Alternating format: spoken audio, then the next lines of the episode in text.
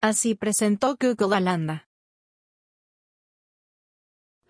Fue en el Google y Diagonalo del 2021 que el propio Sunday Pichai presentó a Landa, la IA más potente de la compañía. Esta IA es capaz de tener conversaciones muy naturales, tanto que afecta a Blake en su interacción y crea un revuelo entre los científicos. Uno de los detalles que se aclaró es que la IA de Google se presentará cada vez que llame o sea utilizada. Este post forma parte de un FUC dossier de inteligencia artificial donde analizamos el revuelo que causó Landa. Para disfrutar del dossier completo, tienes que ser parte del FUC Club a nivel mini fucker.